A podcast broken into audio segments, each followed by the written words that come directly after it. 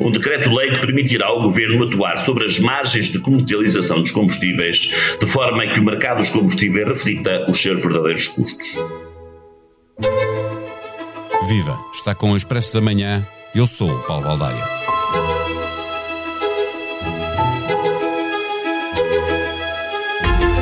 A Entidade Nacional para o Setor Energético, tutelada pelo Ministério do Ambiente, divulgou um estudo em que mostra que a margem das gasolineiras aumentou durante o período de pandemia.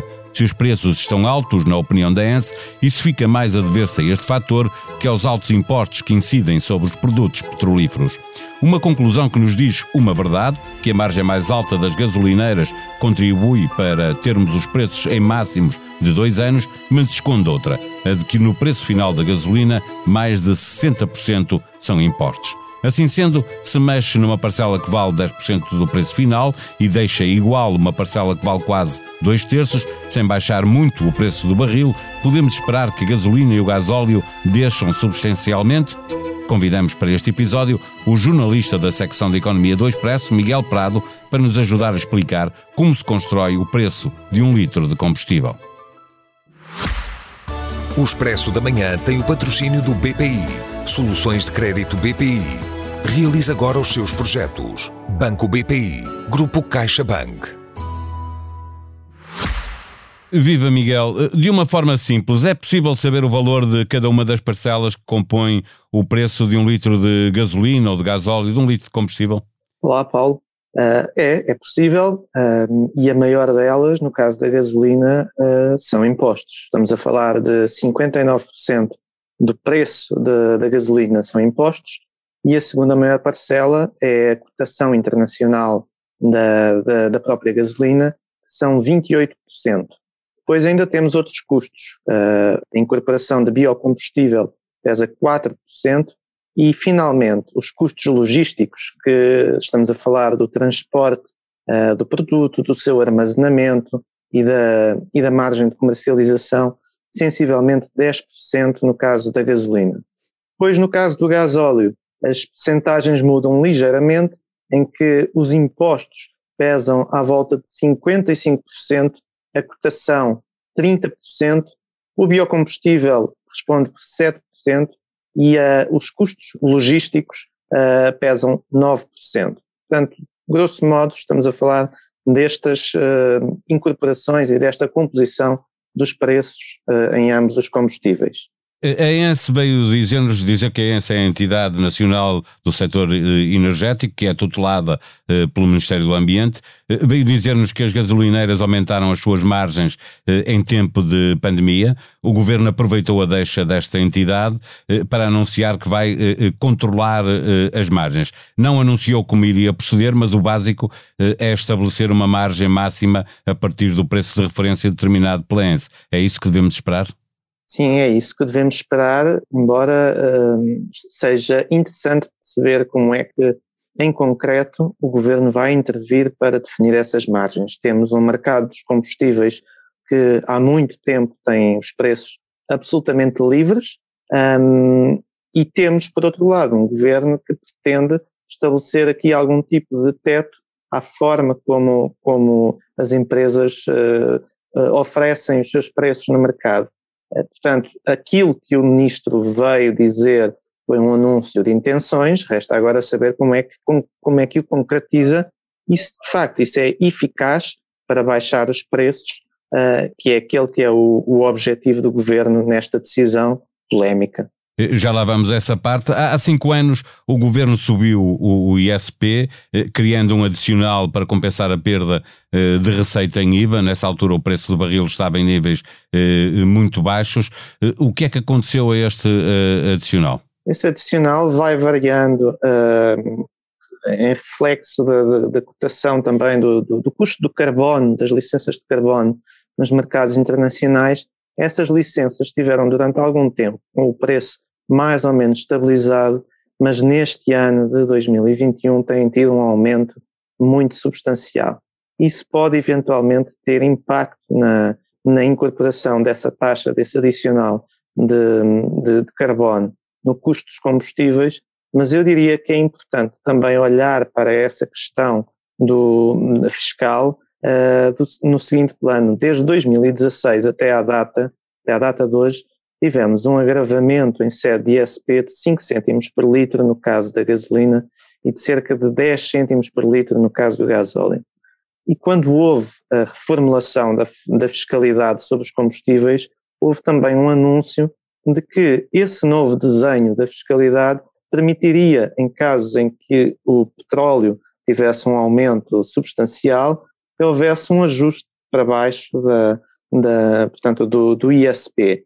Ora, essa é uma ferramenta que aparentemente não está a ser uh, usada da, da, forma que foi, como foi desenhada ou pensada, uh, e não salvaguardando, portanto, o, os benefícios para os consumidores que resultariam uh, da sua aplicação tal como foi prometida. Ou seja, a razão que levou à existência deste adicional eh, não é tida em conta agora que os preços são mais altos, é isso? É preciso perceber se ela está, se esse adicional vai, está a ser refletido exatamente como ele foi anunciado, porque aquilo que nós, que nós estamos a assistir é um aumento do, substancial do preço do petróleo, está quase no, nos 80 dólares, não sabemos se vai continuar a subir, um, e isso está a levar, de facto, os preços dos combustíveis para preços a níveis mais altos, na bomba. É, se, é, se é verdade que houve algum aumento das margens neste período de pandemia, tal como o ENS apontou, também é verdade do ponto de vista da fiscalidade, que é, como vimos, a maior componente do preço que nós pagamos pelos combustíveis, não há, não, não tem parecido haver um ajuste que uh, joga a favor dos consumidores. Portanto, eu acho que isso sugere que devemos olhar para, para este, esta questão dos, dos preços dos combustíveis de forma mais profunda e, eventualmente, uh, sugerindo que a autoridade da concorrência volte a olhar para, para, este, para este setor e perceber se há já lá vamos. ou não. É, essa, essa, é uma parte importante, até por, por aquilo que o governo uh, alega, uh, mas eu queria uh, perguntar-te, antes ainda sobre a composição dos preços, se quando dizes que são 59% no caso da, da gasolina, 55% no caso do gasóleo, a parte fiscal, estás aí já a incluir este adicional ou esta taxa de carbono, estás a incluir esses preços ou, ou, ou está ah, tudo o que é imposto? Aí, sim. Esses, esses 59% no caso da gasolina e 55% no caso do gasóleo incluem ISP e IVA. Um, a maior parte é ISP. E dentro do, do, do ISP Tem já adicional. estão incorporados o, o adicional. Claro. Eh, eh, se o governo não mexe na parte fiscal, que vale pouco menos de 60% do, do preço final, mexendo na margem das empresas, eh, que representa sempre menos de 10%, porque os 10% de que estavas a falar não é apenas a margem, tem transporte, tem, tem, tem outras, outras parcelas, é seguro afirmar que os preços assim vão continuar altos? Parece-me razoavelmente seguro afirmá-lo, sim. Uh, e é interessante uh, ou importante ver, uh, porque no diabo, está no, diabo, ver de facto como é que essa intervenção será feita, porque a margem de que estamos a falar não, não é pura margem de lucro, é uma margem bruta um, que tem de incluir os custos que uma bomba de gasolina tem, o transporte de combustível até à bomba, com os funcionários que estão a operar com na, espaço, na estação de serviço e, e, tudo isso. E, portanto, uh, não, não estamos a falar de lucro puro para, para as empresas. Não, é sobra muito, não sobra muito para tirar. Eh, eh, finalmente, e pegando naquilo que estavas a dizer sobre a autoridade da concorrência, o governo alega que a ENSE demonstrou que houve manipulação das margens. A melhor solução não seria, como estavas a sugerir, pedir à autoridade da concorrência que investigasse se estava a haver ou não uma cartelização uh, das margens e, portanto, dos preços. Evidentemente, parece-me que sim, que esse é um papel que cabe à autoridade da concorrência e, e é um pouco estranho que, um, que este estudo da ENSE tenha surgido uh, desta forma, surge uh, numa manhã e horas depois temos o, um ministro a anunciar uma medida agressiva em relação ao setor, um, que pode eventualmente ter fundamentação, mas caberia aqui, ou seria importante, que a autoridade da concorrência, que tem todas as ferramentas para investigar este setor e estudá-lo a fundo, perceber se há ou não uma apropriação indevida de margens mais elevadas por parte das empresas do setor.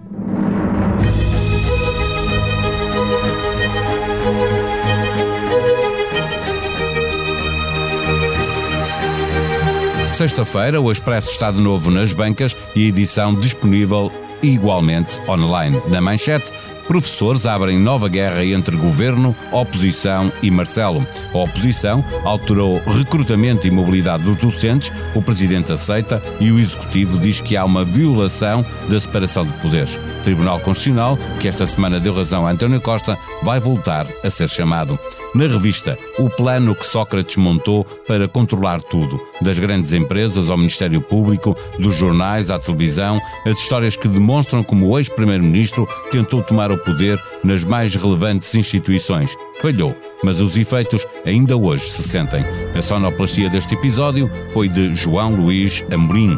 Tenha uma boa sexta-feira, um bom fim de semana. Nós voltamos na segunda. Até lá.